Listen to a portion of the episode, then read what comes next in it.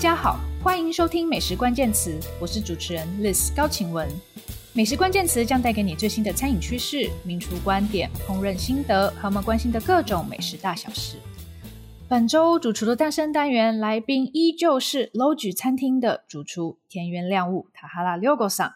那上一集我们听到他非常精彩的成长故事哦，他跟我们介绍了他出生长大的北海道鸡蛋半岛，真的是一个很淳朴的小小的城镇哦。那在那边，他因为母亲的关系对鱼料理有兴趣，然后呢进一步爱上了意大利料理哦。那他有在札幌念了厨艺学校，并且在札幌的意大利餐厅工作了六年哦。后来很幸运的，在呃熟人的带领之下呢，进入了意大利的餐厅工作，也在意大利待了四年这么久，其实他真的是还蛮深厚的基础的。那后来他就被法国料理给启发了，觉得诶，怎么法国料理可以有这么高的创作性，还有个人的思想在里面？于是他就回到了日本哦，加入了 f l o i l e g e 的团队，也很顺利的跟着整个团队一起摘米其林星，打入亚洲五十最佳餐厅。而最后，他就被 f l o y d Lynch 的川手宽康主厨派来台湾了。哦，那 Logi 它其实是在二零一八年十一月开幕的。那在这之前呢，呃，量物主厨应该是二零一八年八月来到台湾，啊，八月来到台湾，八月十四号，对不对？亚亚里是不是八月十四号？应该是对，十四号，对，来到来到台湾的。所以仅仅三个月前哦，那在。这个人生地不熟的异乡要开餐厅哦，他当时会不会害怕？然后，呃，或者是说他是不是对什么特别有信心？对，全部可怕たですよ。完全很可怕，什么都很可怕，什么都很可怕。也全部可怕たけど、うん、ま、ま言い換えると自信を持ってしかその怖さをなくすことはできなかったので。“，”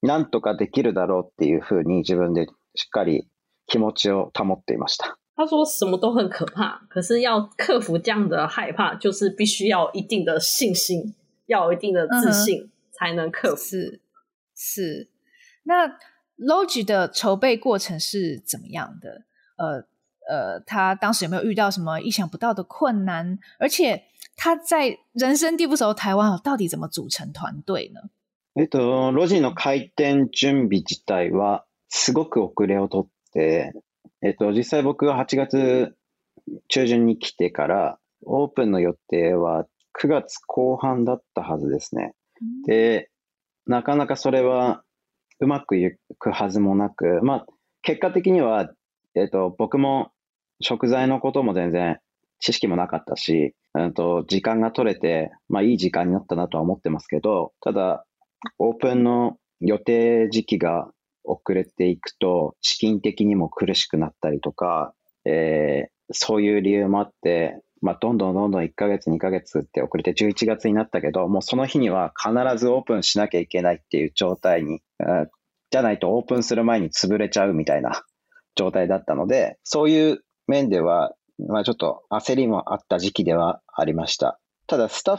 フに関しては、まあ、今、えっ、と、通訳してくれてるヤリさんとか、えー、スーシェフとかは、日本の時点で、僕が日本にいる時からもう面識があったりして、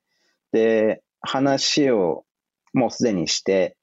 この2人に関しては決まっていた状態で、僕は日本に、日本ではない、台湾に来たので、そこから、えー、知り合いを通してとか、うん、いった形でスタッフを集めていったっていう感じですね。当时其实就是餐厅在我们一开始的准备，其实工程延宕蛮久的。原本他从八月中飞过来，然后餐厅预定是在九月后半要开幕，可是因为我们的工程一直往后延宕，从一个月到两个月，然后就是我们的开幕之日一直遥遥无期。那当然就是在我们的资金方面就是比较困难一点。所以在十一月的开幕是在我们不得不开幕的情况下，就大家硬着头皮上。因为当时如果可能不开幕的话，我们可能就会直接解散。是在这样的艰难的情况下，那他自己当时也是非常的慌，可是就是也只能就是正面的去应对他。那他也刚好有那个时间，有机会去。拜访就是台湾各个地方的产地食材产地，然后可以借这个机会去认识。那我跟 chef，呃，我跟师 chef 就是副主厨。威廉是在日本的时候，其实我们就跟田园主厨有见过，那其实也有他就是已经有讲讲过几次话，所以当时他就说，就是我们这两个成员他是已经就决定好的。那是来到台湾以后，再去透过其他的朋友帮我们，就是去介绍，然后把整个团队去就是成员去成立起来。原来你们是在日本认识的，应该是我们作为客人，当时就是有去吃过。哦，原来如此。对，这一集还也忘了介绍，今天帮我们 翻译的是 Logi 餐厅经理压力哦。对，所以呃，当时你跟副主厨威廉其实是等于在日本就已经跟呃六个上谈谈过了，然后加入了 Logi 的团队。那后来呃，真正开始到台湾筹备的时时候，呃，六个上有特别进行了一个环岛之旅嘛？那这个是他特别规划，就是他认为他一定要这么做的事情吗？えっと、そうさっきも話しましたけど、日本にいるときに全く何の準備もしないで来たっていう理由は、まあ、実際に現地に行かないと、うん、本当の情報は得られないっていうことは、イタリアに行ったときにも経験しているので、なので日本にいるときは一切何も調べずに、その代わり、えー、台湾に来たらえー、徹底的に調べ上げるっていうことは考えていたので、うん、台湾、台湾中をくまなくできる限り行けるだけ行くっていうのは、えー、最初から決めてました。他说因为当时在日本是没有办法完全就是无从准备的。那他觉得，就是你到一个新的国家，不去当地的话是没有办法真正去认识食材啊，去知道这个地方的故事。他说是他在意大利料理的那一段经验的时候学习到的，就是当地的历史跟风土是层层相关的。嗯，那当时他对台湾的印象如何？有什么令他难忘的事情吗？うんまあ、食材を求めあ、食材を探しにっていうのが基本的な旅のテーマだったというか、まあ、目的だったんですけど、えっとまあ、東側、西側、北から南まで、えー、それぞれの町に行って、えー、食事も重要だと思ってたので、で、やっぱり場所ごとに味が違う、味の付け方が違ったり、えっと、まあ、当然、海が近くで、にある町では、魚介の料理が多かったりとか、うん、食材はまあ、面白いものもたくさんあったし、見たことがないものもたくさんあったり、あ、日本と違う味のものなんだなっていうものが、同じものでも、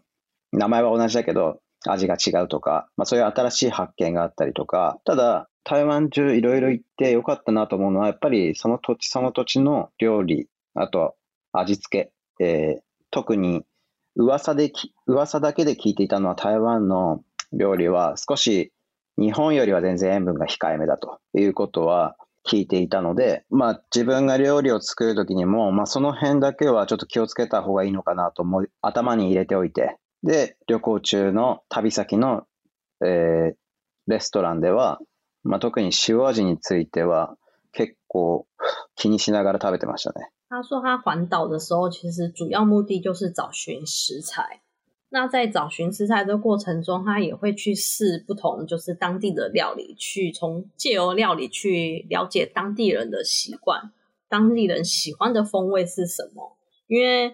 不同的地区其实风味上都有不同的变化，那调味上也有一定的就是不一样的层次在。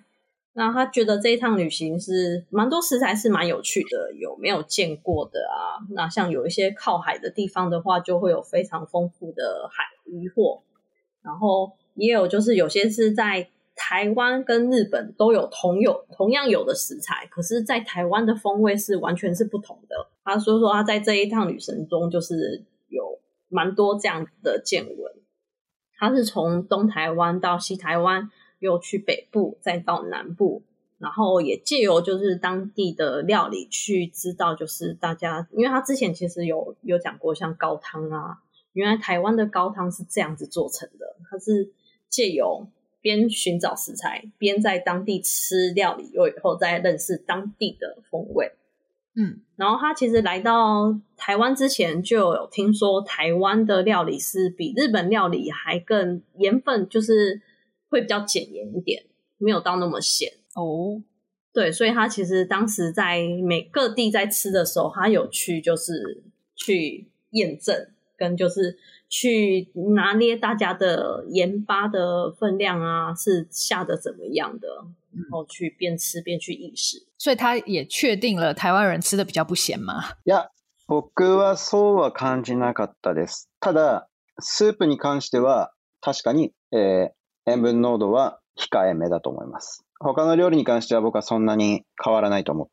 他说：“其实没有像传说中，就是台湾的料理没那么咸。可是是在汤的部分，它确确实，在台湾在喝汤的文化上面是比较少盐的。是是是。那他现在已经在台湾住了三年了嘛？他对台湾的感觉有什么变化吗？”えと今月で三年でしょ今月三年だね。今週，今週，今週，今週，今週，今对，刚好这一周就是对，刚好满三年。そうだね、そうだね。台湾への考え方は特に変わってないです。いい印象のまま、ずっと。哦，我印象好没有，就是完全没有变化，对台湾就是非常好的印象，就是好印象。哇，真的太会讲话了，台湾人爱你啦！就是嘞，是嘞。那所以如果有外籍主厨、外国主厨问他来台湾开餐厅的意见，他会怎么回答？整体来说，他会很推荐吗？啊，もちろんもちろんおすすめしますよ。もちろんおすすめするし、まあ海外のシェフたちも結構まあ自分含めて。結構来ているし、レストランもおそらくこれから多くなっていくと思いますけど、ただ、うーん、多分みんな開けやすいっていうか、レストランを、えー、開きやすくて、あと、人気が出やすいと思って開けに来る人もいるだろうけども、または和食のお店とか、えー、結構ビジネスチャンスだと思って来る方も多分いるだろうと思うんですけど、僕はそんなに簡単なマーケットじゃないと思ってるんで、台湾は。台湾人の人たちも、えー、僕たちが日本で予約を取れないようなレストランにたくさん行ったり、お寿司屋さんも和食屋さんもたくさん行ったり、他のヨーロッパも結構いろんなところに行ってる人たち周りにたくさんいるし、確実に舌は超えてるし、みんなよく味を知ってる人たちがいるので、その簡単にできるだろうっていう頭で来た人たちはなかなか難しいんじゃないですか。僕はそう思いますけど、僕は、うん、みんな味が知っていると思ってるんで、台湾の人たち結構、あの、グルメな人が多いと思ってるんで、そんなに簡単じゃないですよ。他说当然是很推荐。那现阶段其实，在台湾也有很多就是外籍主厨，就是有过来开店，他相信未来也会增加很多。那其实大家都觉得好像在台湾开店很简单，那也很容易创造人气，那生意就是很容易成功。可是他觉得台湾市场不是这么简单的。那台湾其实就是台湾人真是蛮多美食家的，大家就是也是去了日本很多店，他自己都预约不到的日本料理啊，或者是寿司店啊。那也很多台湾人有去过不同的欧洲的国家的米其林餐厅啊。他觉得大家的舌头是有被训练过的，所以对他来说，这不是一个简单的一个市场了解。那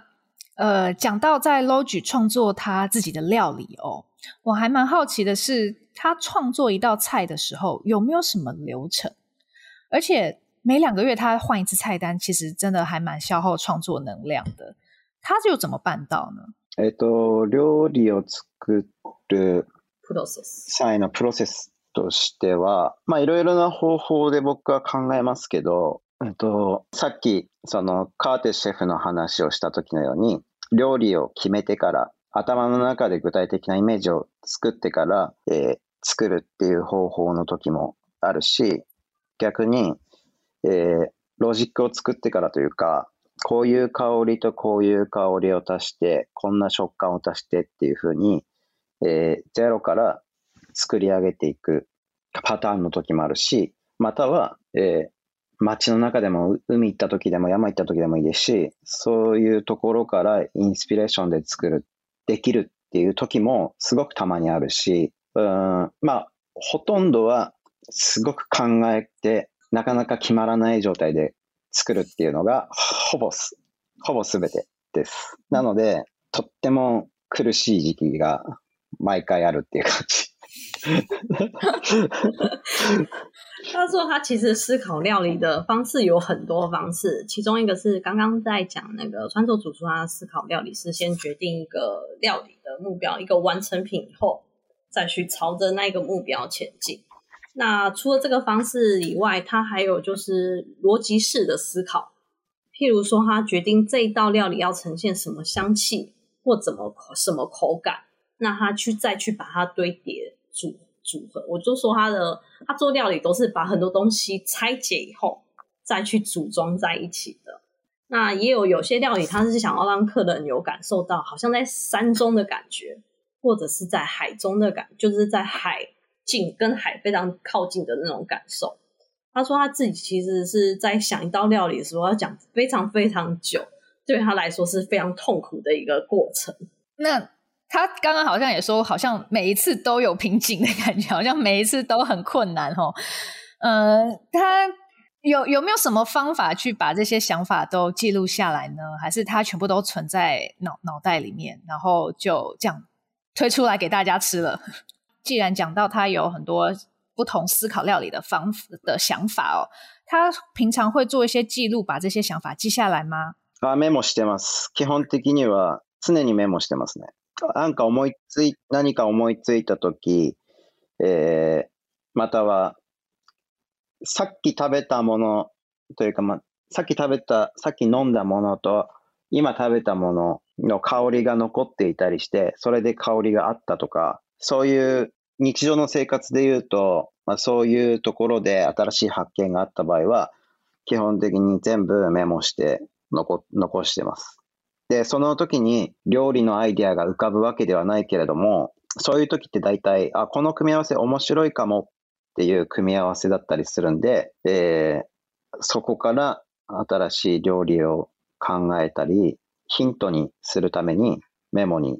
残したりっていうのはよくありますね。他说他平常都会随时记录下来，有些新的想法的时候也会记录下来。像他刚刚喝了什么饮料，然后喝完以后在口中留下的香气，那就是留下香气跟他下一个进食的东西，诶，是不是有一个意外的组合？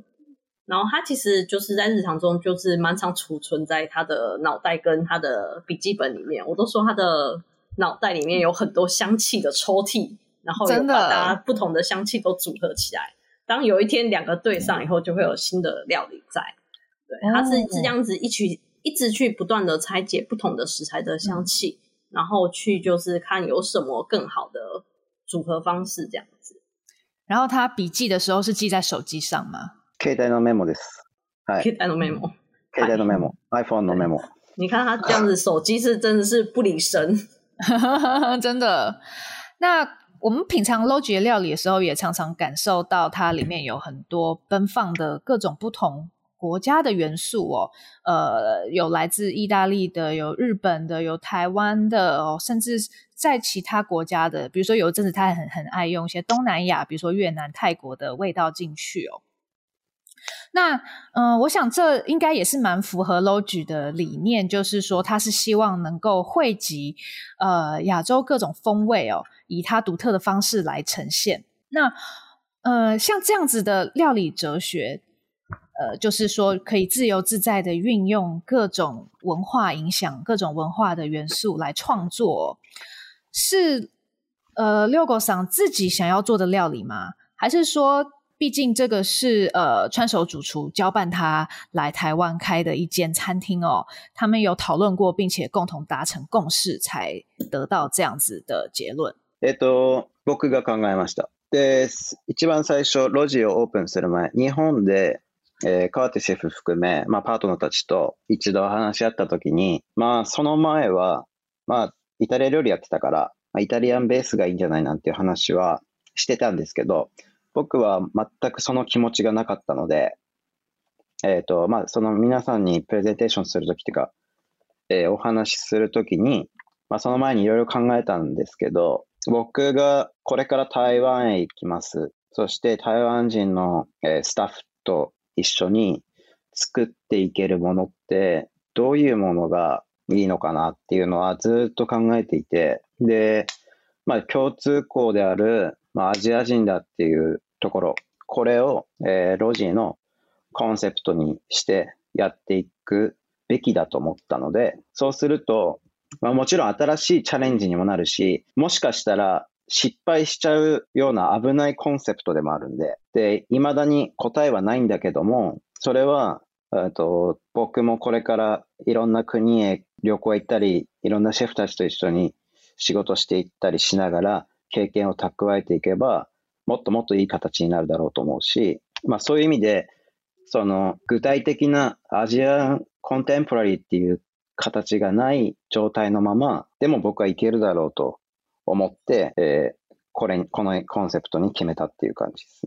他说：“其实这个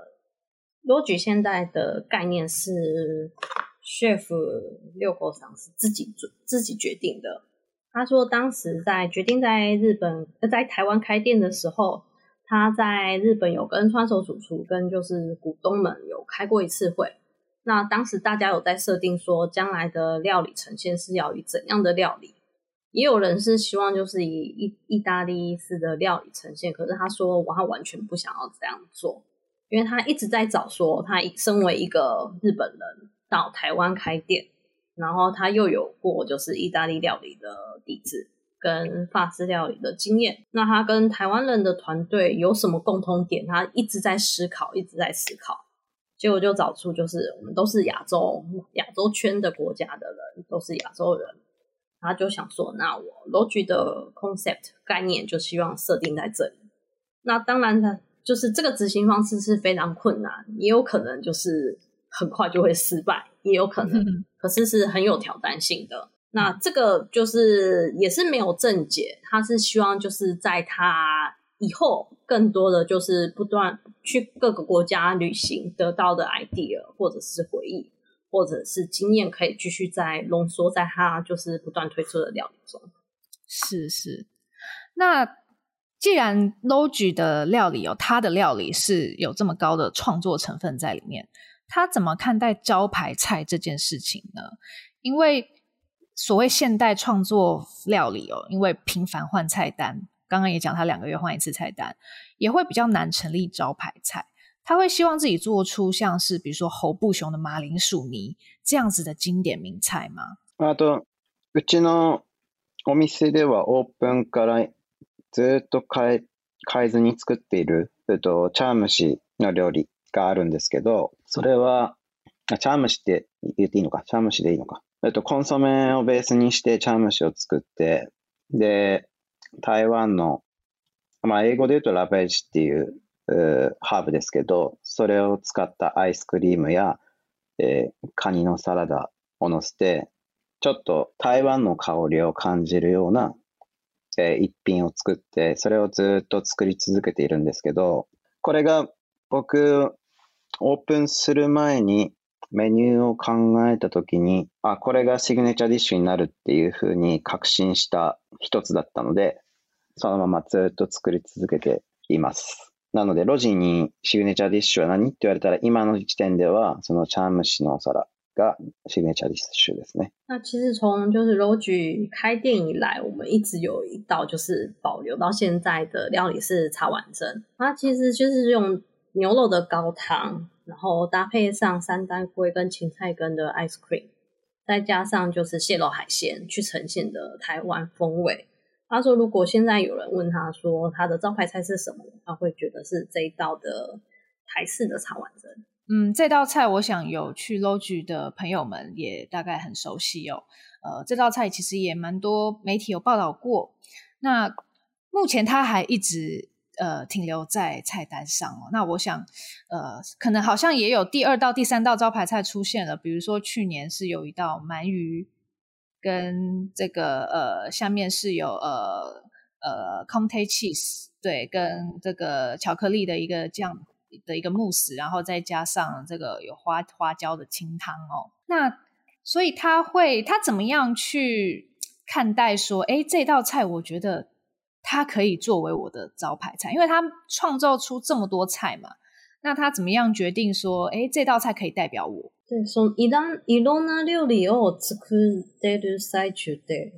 どういうふうにその、この料理は、いや、この料理は私のシグネチャーで決め、決めましたかえっ、と、シグネチャー料理の定義っていうことですよね。シグネチャー料理、これはおそらく、要は、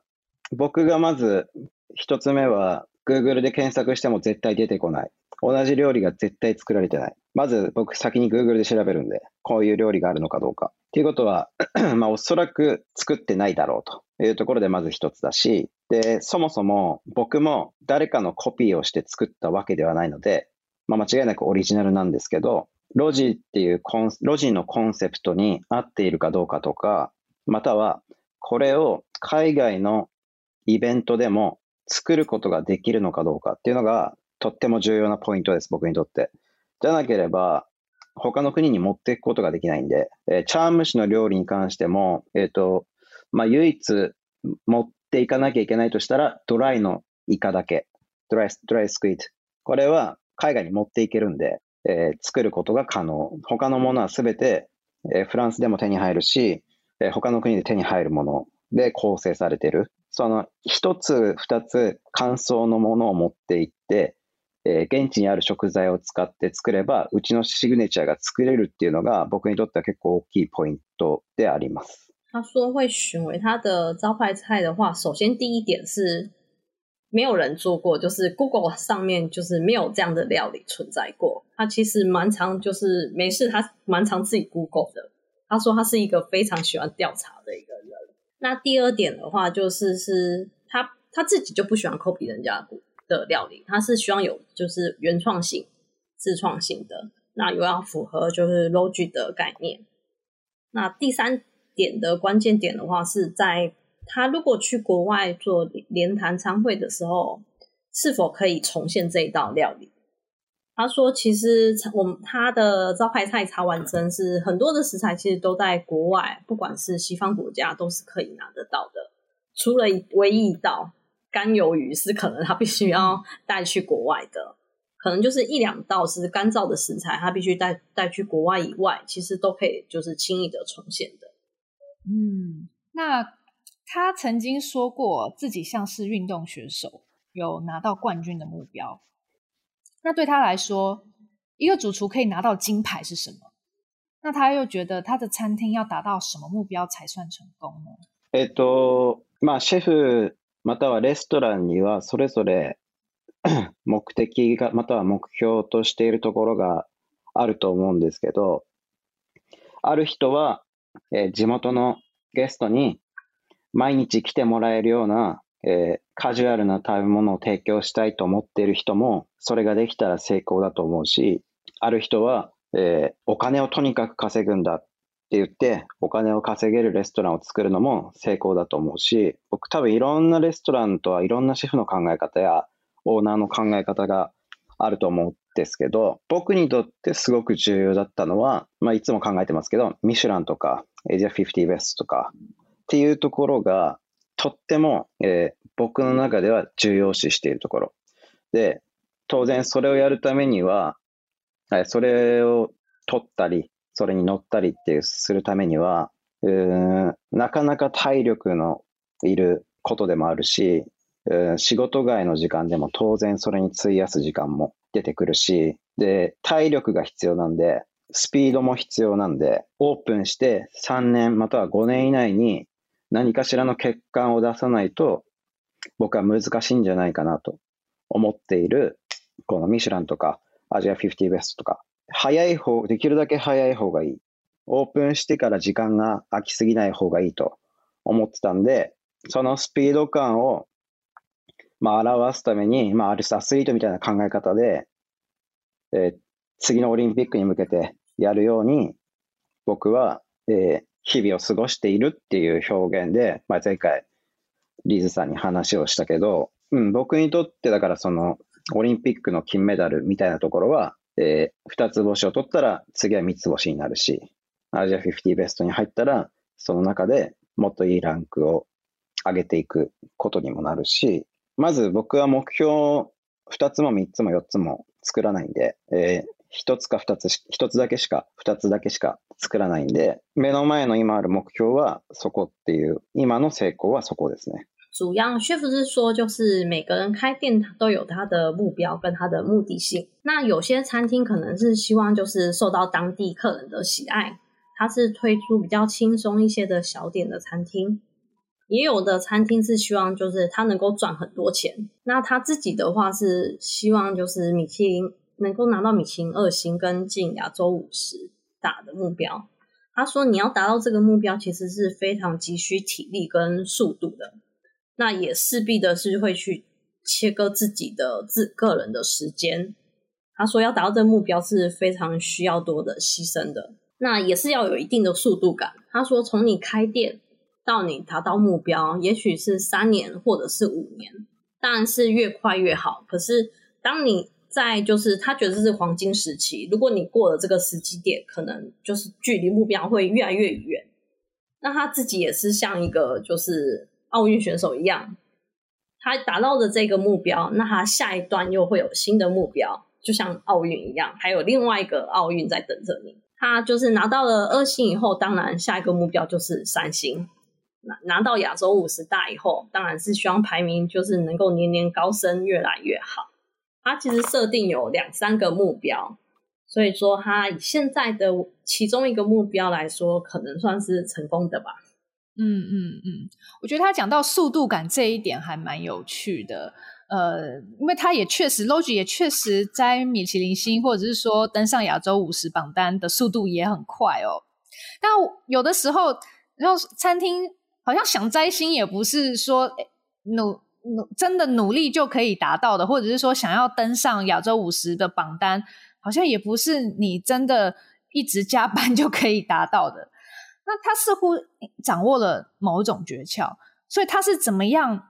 可以在短时间内达到他想要的目标？他有他有什么样的方法论吗？嗯，ミシュランもそうですし、アジアフィフティベストも実際答えはないと思います。答えはないと思うけど、実際に僕今回ロジティお店オープンして早く結果が出オープンしてからの結果なんで、まあ早く結果が出ているんですけど、ただその前まで。オープンする前の10年間とかっていう時間は、そのことをずっと研究してきたりとか、すごい時間をかけて、どうしてこのレストランは一つ星を取ったのか、どうしてこのレストランは二つ星なんだろうか、なんでこのアジア50ベストのレストランは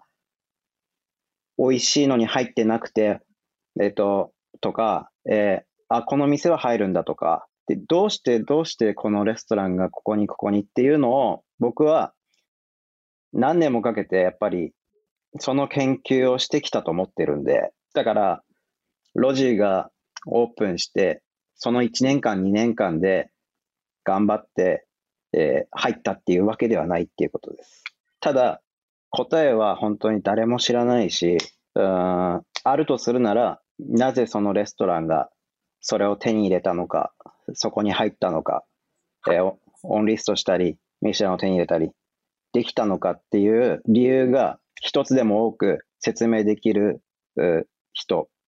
がその可能性がある人だと思います。なんでそのレストランがミシュランの星を取れたのか、またはなんでそのレストランがアジア50に入れたのかっていうことを、その理由を一つでも二つでも多く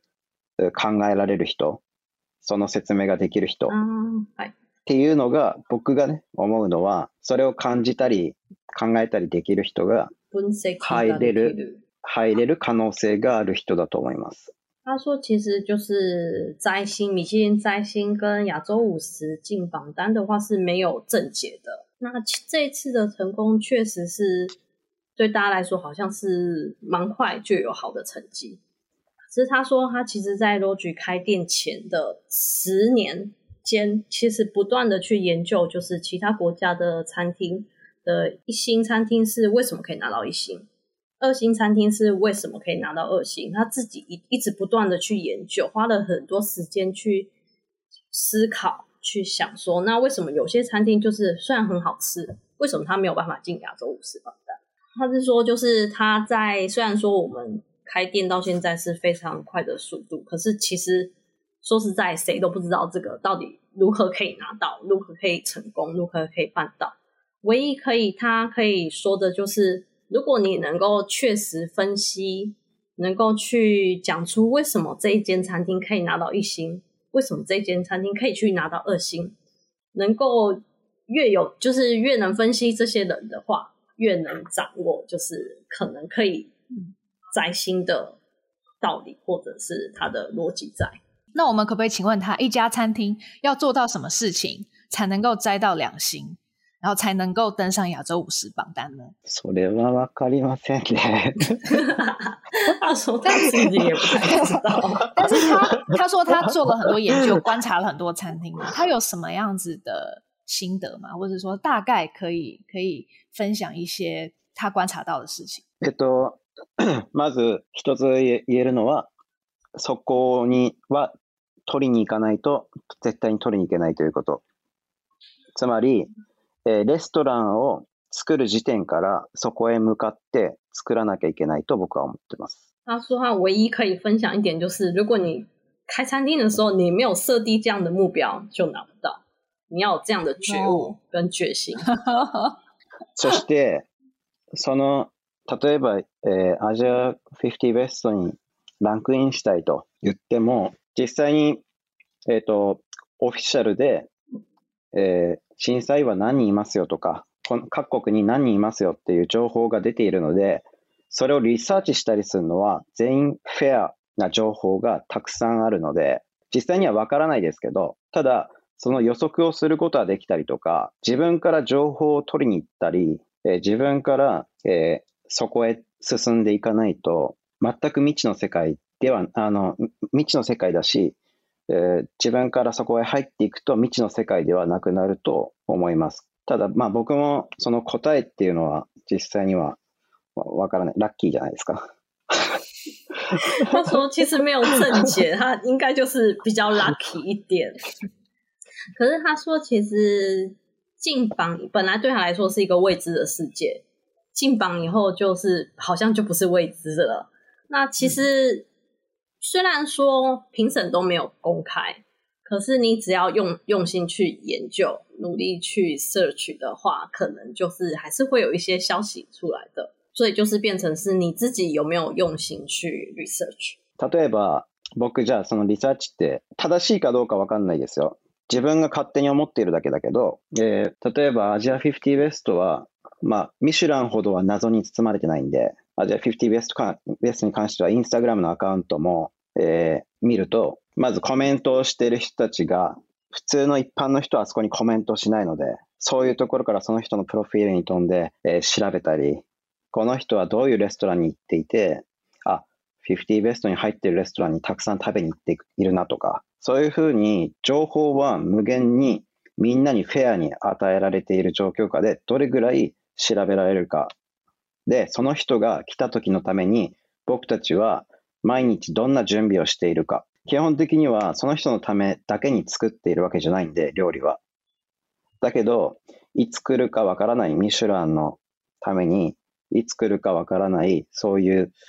審査をする人たちのために、または、えー、いつも来てくれるゲストのために、毎日えー、とにかく全力でいいサービスといい料理を出していくっていうことが、まあ、全ての答えはもうそこにしかないと僕は思ってます。他说，就是他举一个例，说所谓刚刚的 research，他说他不确定是不是正确，是他自己归纳出这样的研究方式。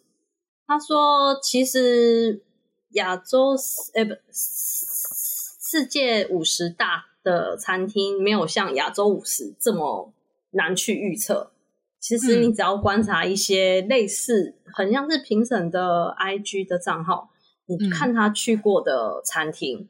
是不是都有进版过的餐厅？他会其实他很像一个侦探一样，然后去这中间，就是找他的关键点。然后，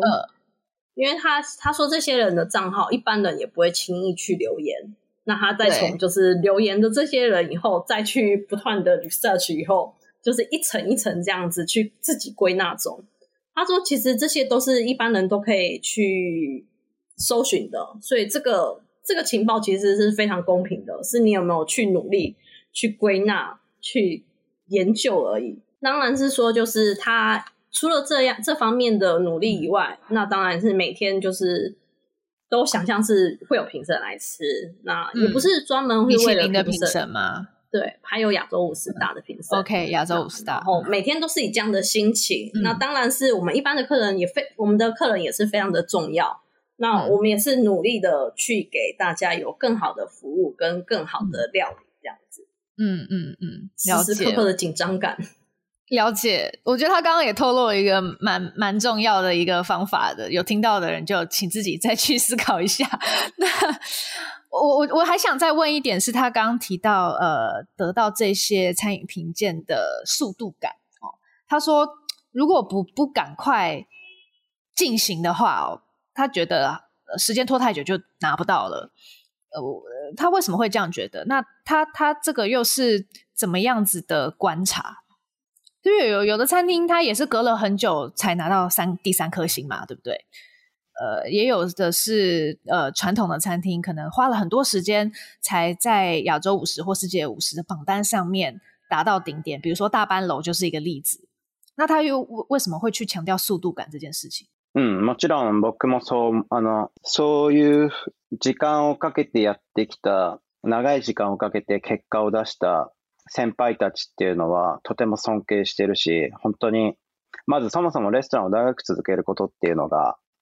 すごいことだと思うので、えっと、そう思います。ただ、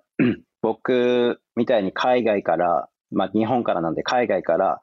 えー、台湾に来たこういうようなレストランはどっ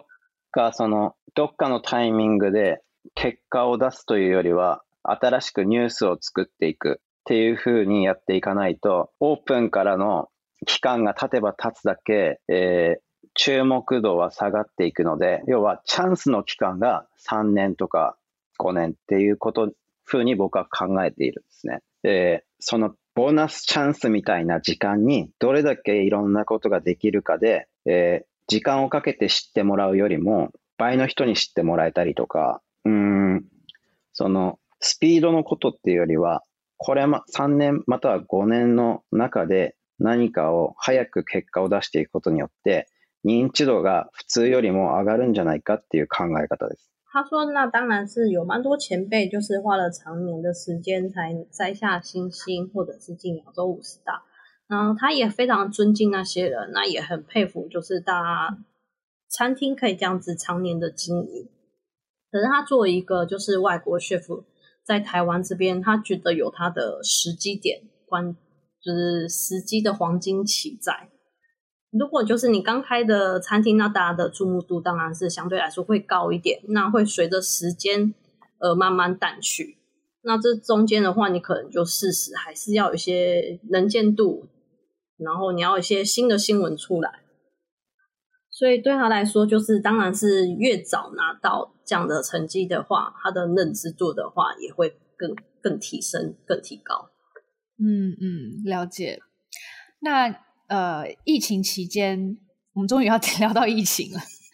呃 l o g i 推出的是 carbonara 组合跟抹茶蛋糕组合哦，和其他餐厅的做法不不不完全相同。你你们没有做最直接的外带外送哦，那也也没有说就选择暂时暂停营业，也有一些翻代理餐厅是这样做。那为什么会想出这样子的方案呢？诶都。あの、6月、5月の後半の時点で、僕、5月の後半の時点で僕は、まあおそらく1ヶ月、または2ヶ月ぐらいになるだろうっていうふうに思っていたんですけど、すごくネガティブな時期だったので、なんとかやって、えっと、レストランとしてはね、レストランの一パートとしては、お金も作らなきゃいけないっていうことと、えー、何かをこのネガティブな状況で少しでも楽しいことをしなきゃいけないとか、うん、僕たちのロジーとしての役割っていうのは何なんだろうっていうのをずっと考えていたので、まあ、3週間ぐらいちょっとスタートできなかったんですけど、スタートしてないけど、実は毎日考えながら、試作をしながら、いろいろやっている中で、最初から、その、うちの料理はテイクアウトで出せないので、テイクアウトで出しても美味しくないんで、それはなしっていうところから、じゃあ今、こんな状況だからこそ、えー、逆に考えると、この時だから食べれる特別なものっていうのをずっと考えていて、その時に、えー、さっき料理学校の時の話にもあった、えー、あのカルボナーラ本当に美味しかったから、あれをどうにかお家で作れるようにすると、えー、なんか楽しいし、路地っぽくないし、だけど僕もイタリア料理やってたから、この時期しか絶対に作らないし、まあ、すごく特別になるんじゃないかなっていうことで、まあ、思いついた時には、まずあのコンセプトカードを先に作ったんですね。えー、試作の前に。なので、僕は商品を売るっていうよりは、僕の思い出をシェアするっていう感覚で、えー、作りたかったので、えー、やさんにすぐコンセプトカードこれで作ってっていう内容で、まず日本語の文章を送ったところから、あの、商品はスタートしています。那其实，在五月后半，那时候宣布餐厅禁止内用，应该是五月二十三号宣布的。然后那时候他其实对于疫情是蛮消极的看待的，他觉得这应该是会长期的一个月或两个月以上的事情。他有一段就是消极的想法在。可是，作为一个餐厅的餐厅的经营团队，他觉得我们 r o g 的话，应该要做一些开心的事情，不能这样一直消极的思考下去。所以他就在想说，我们 r o g e 可以扮演怎样的角色？那其实到我们正式停止内用，到我们推出外带的话，其实历经了三个月的时间。那我们没有就这么快的在第一时间就马上推出。他这当中其实也有试做过很多不同的料理。他其实就是自己有分析到，就是 Roger 的料理，其实你做 take out 的话，他觉得不会好吃。那在这样的疫情之下，那他就是希望转换比较积极的想法，是在这样的情况下才可以吃到的料理是什么？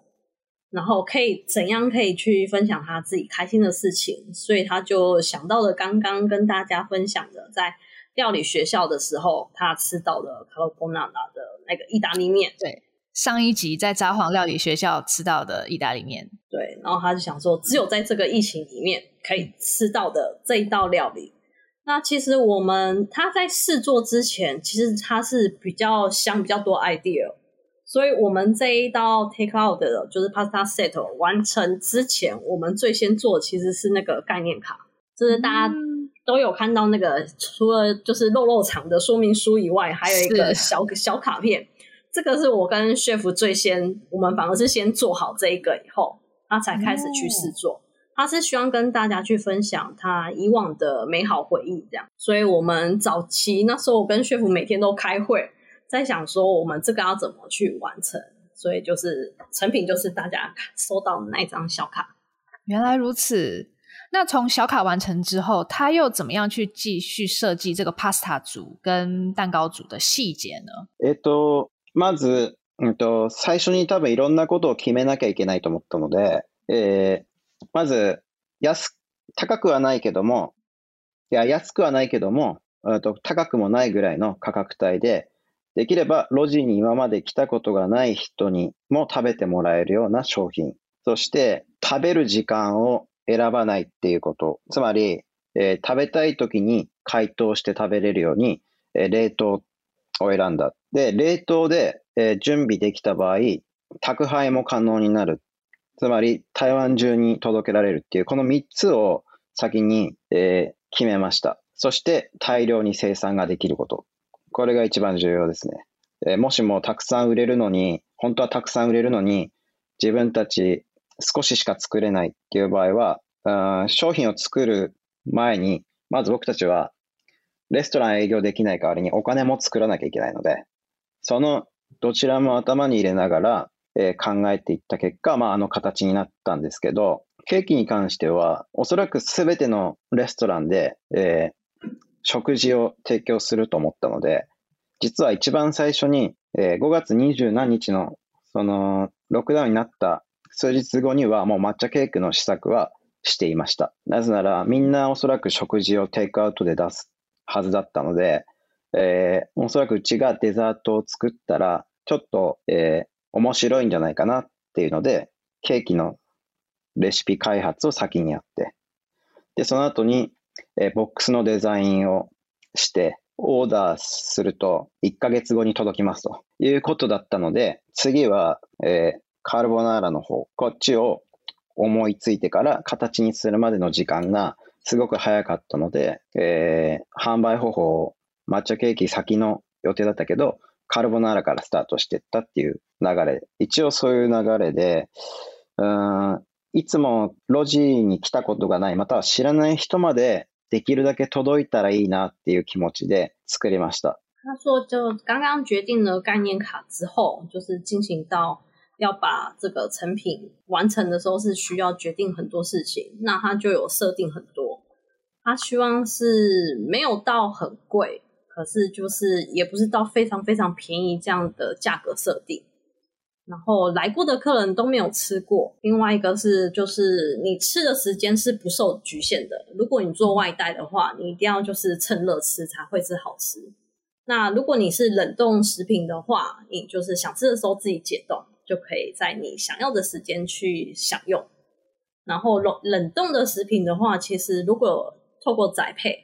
那我们也可以就是寄到很多不同的城市，跟大家去分享我们的餐点。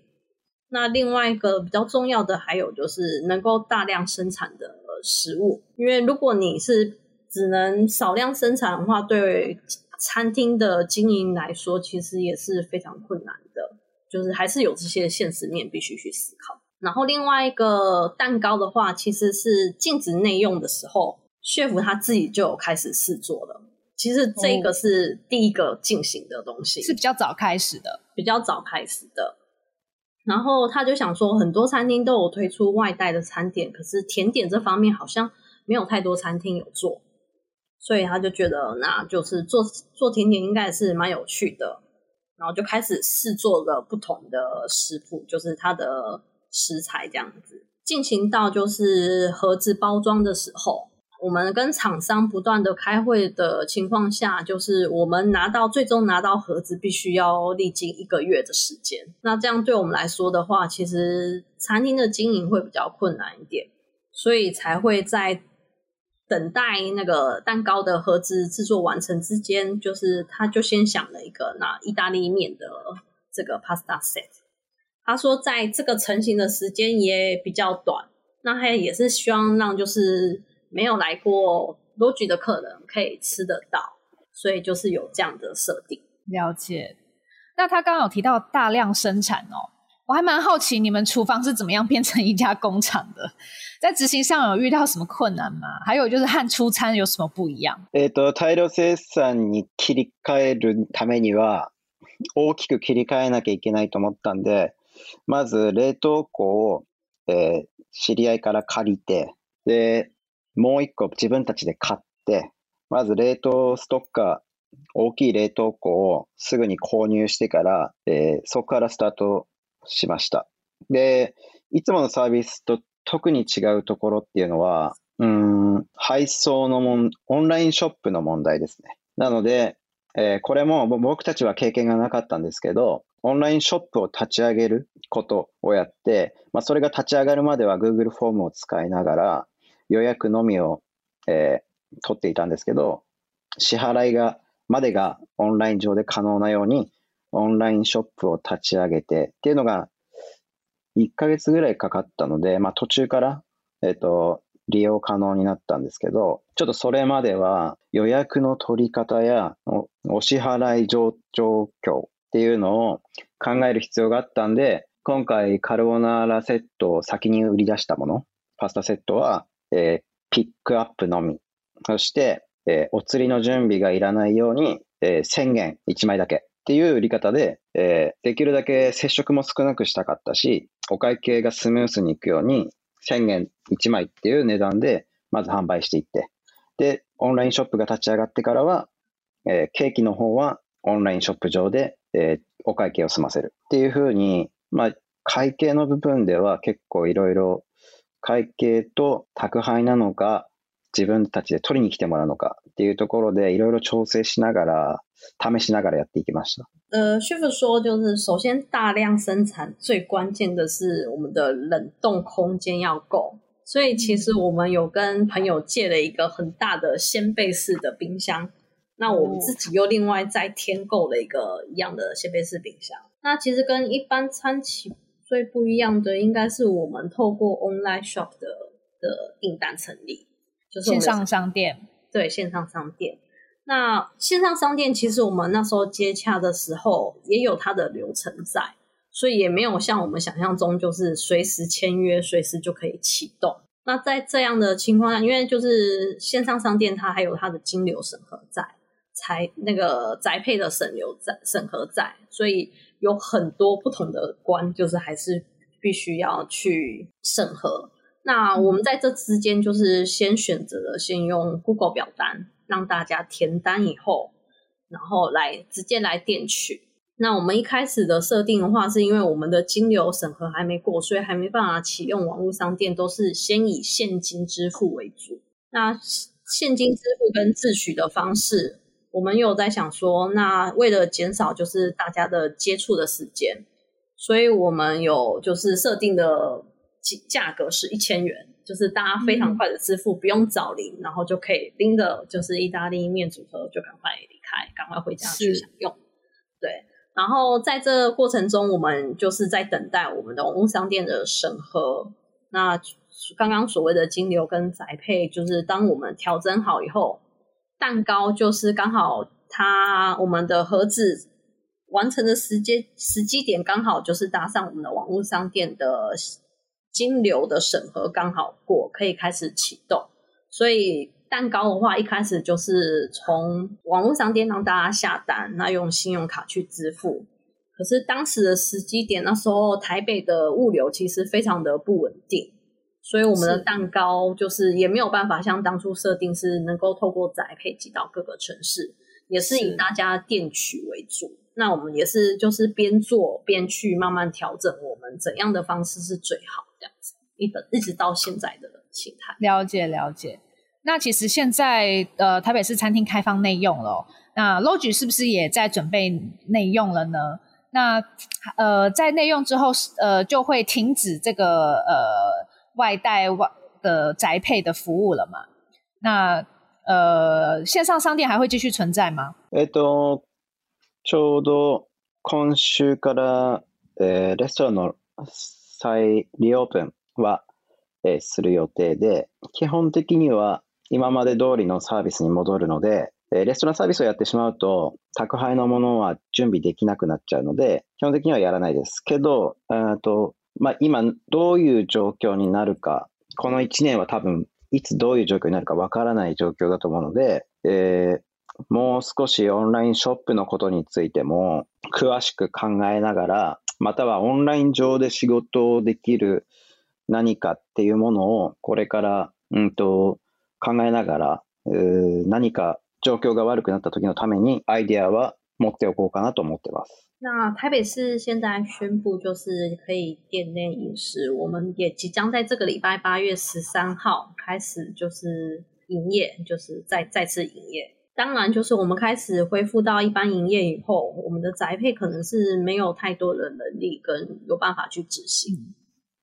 可是，其实这个疫情大家都是未知的情况，它会突然变坏呢，或者是它是不可预测的。所以在这样的情况下，主厨这边也一直在思考，说我们的网络商店有什么其他可以执行的方式。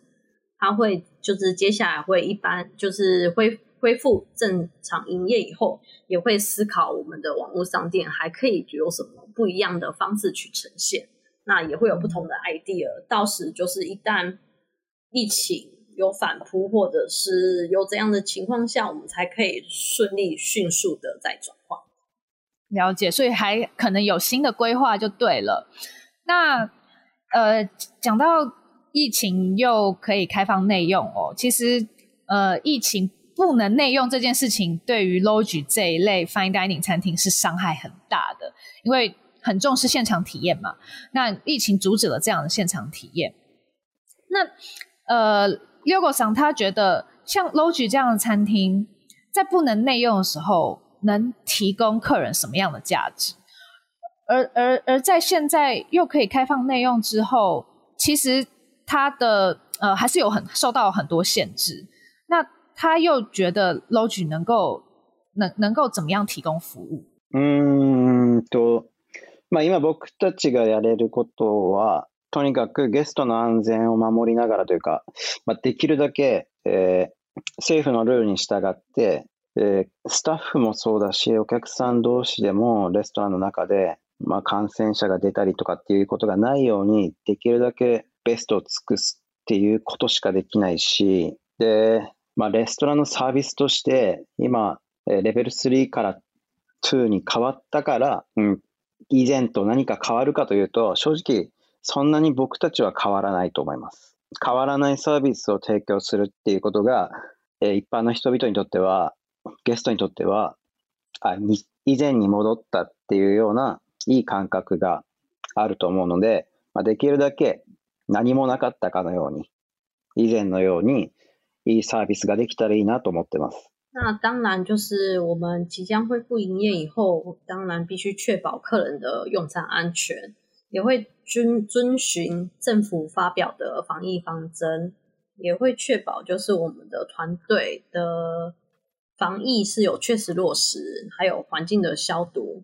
尽可能的能够减少就是确诊者的可能发生。其实从三级回到二级以后，Roger 的服务会不会有太大的改变？是希望让大家能感觉到跟之前的用餐的环境没有太大的改变，我们还是会以一样的服务方式去提供给每一个客人。了解。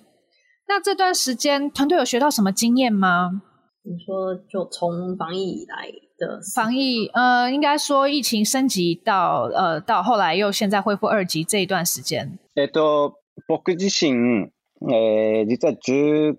五年前かな、十五年前にええお惣菜屋さんの立ち上げ、レストランのあお惣菜屋さんのオープン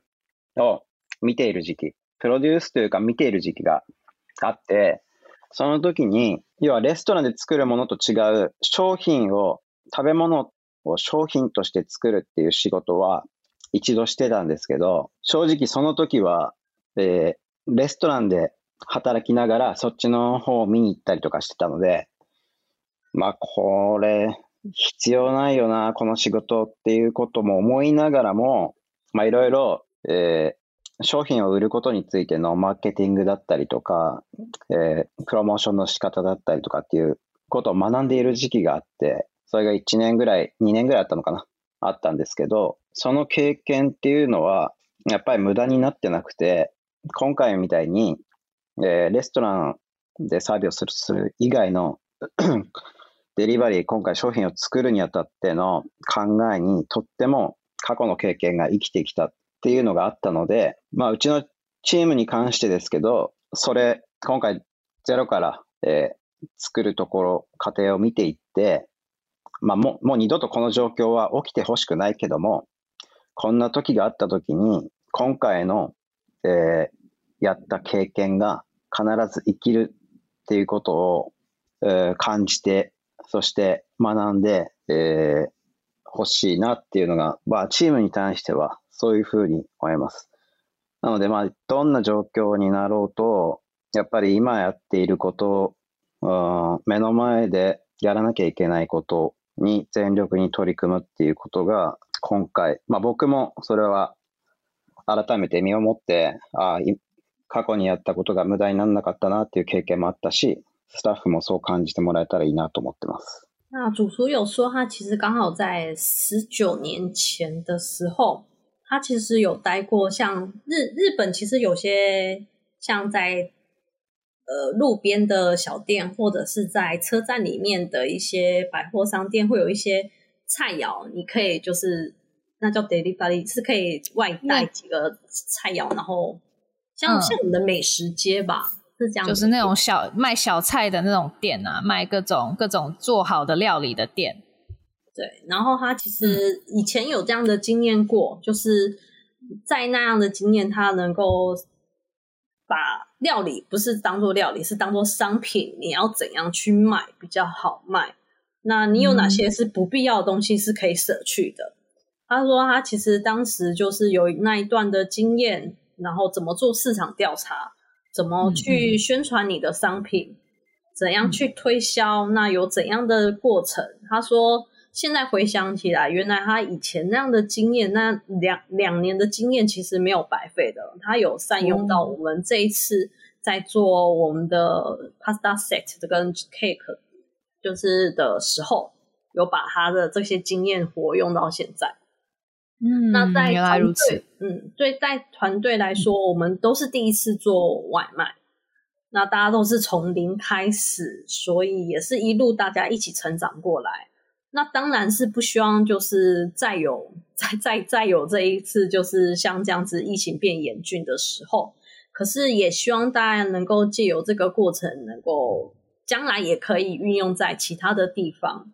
那真真的，一旦有就是这样的事情在发生的时候，我们也可以很快的应变。他也是借由这一次才感受到，哦，原来他的过去的经验没有白费，是可以再度被运用的。那不管有怎样的情况发生，其实我们就是看好眼前，我们势必必须要该做的事情，不要多想，就是做你现在现阶段该做的事情。嗯，是了解。